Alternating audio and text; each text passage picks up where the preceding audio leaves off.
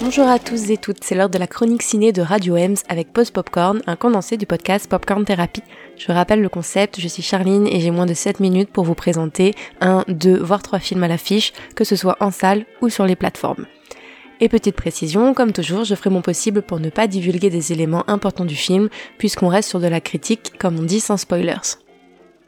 Et le premier film, ce n'est pas moi qui suis allé le voir, puisque euh, fin d'année égale euh, compliqué d'aller au cinéma, mais c'est ma comparse de popcorn thérapie que vous n'avez jamais entendu sur Radio Ems, mais qui est bel et bien présente dans les coulisses euh, qui euh, qui me l'a qui me l'a faite.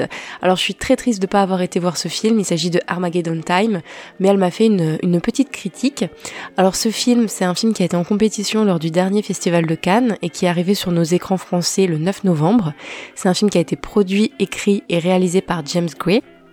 Alors on lui doit de grands films comme The Lost City of Z, The Immigrant ou plus récemment Ad Astra.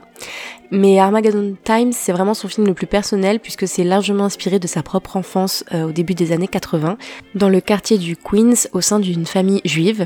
Alors on suit dans le film le jeune Paul Graff et son amitié avec Johnny, un camarade de classe noire avec qui il va faire les 400 coups. Alors justement, Paul découvre le racisme à travers la manière dont son ami est traité et est pris entre ses rêves de carrière d'artiste et les attentes de ses parents, fils d'immigrés qui ont réussi à s'intégrer. C'est un film parfois drôle, parfois dur, souvent touchant, toujours très humain. Euh, Marjo me disait qu'elle retenait de ce film l'adorable relation du petit garçon avec son grand-père, qui est interprété par l'incroyable Anthony Hopkins. Anna est également parfaite dans le rôle de la mère, et une grande mention spéciale au jeune Michael Banks Repeta, puisque c'est rare d'avoir des enfants acteurs qui jouent euh, si juste. Et moi, ça me fait penser à Belfast, où pareil, j'avais eu un coup de cœur pour, euh, pour le gamin. Alors Marjo conseille ce film à tous ceux qui aiment les histoires de famille mêlées de contextes sociaux parfois lourds qui résonnent avec la société actuelle. En toile de fond du quotidien de Paul, c'est aussi le portrait de l'Amérique à l'aube des années Reagan et de l'influence déjà très présente de la famille Trump à travers celle du père Fred Trump que l'on voit dans le film. Alors avertissement euh, toutefois, une scène qui traite de la maltraitance d'enfants pourrait être difficilement supportable pour des personnes qui sont touchées par le sujet. Donc voilà, prenez soin de vous et euh, ce film est quand même euh, un film qu'on recommande.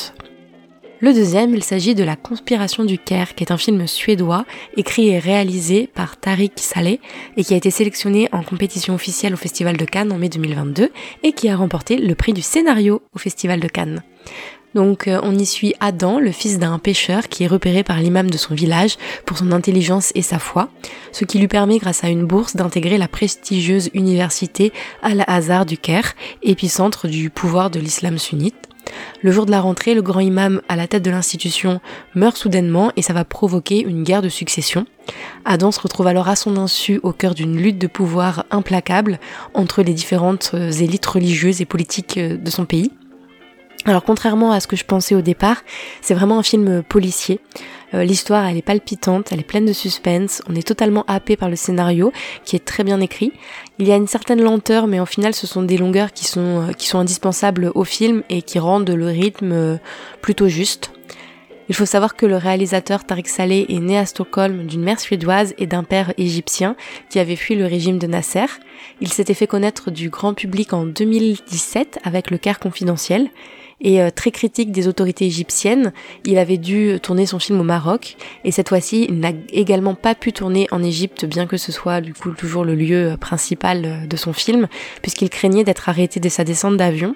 Et donc il a réalisé le film en Turquie, principalement à Istanbul. Et effectivement, là, on est dans plein dans le système égyptien corrompu. Et au-delà de ça, on découvre certaines coutumes et on a quand même des images aussi qui sont somptueuses. Donc plein de points forts pour ce film. Moi, je connaissais aucun acteur et je trouve que c'est aussi ce qui rend les choses plus vraies puisqu'on parle de quelque chose d'historique et le casting est impeccable. Je pense qu'on les retrouvera. Bref, c'est un film à aller voir. Le dernier film, euh, on va dire euh, une petite déception quand même. Euh, il s'agit de Il était une fois 2 qui est disponible sur Netflix. Alors c'est la suite de euh, Il était une fois ou alors Enchanted et là le tome 2 c'est Disenchanted. Je, trouve quand même qu'en VO le film sonne mieux, hein, le titre. Et donc c'est un film, le 1 était sorti au cinéma et le 2 en suivant voilà la politique de, de Disney actuellement est sorti directement sur la plateforme Disney ⁇ et on a Adam Shankman à la réalisation. Alors au niveau de l'histoire, on retrouve Gisèle et Robert qui sont mariés depuis 10 ans, donc c'est notre couple phare du premier opus, qui sont lassés de la vie citadine et emménagent voilà dans un quartier résidentiel, loin de, un peu plus loin de New York, dans l'espoir de mener une existence euh, meilleure, plus calme, moins new-yorkaise.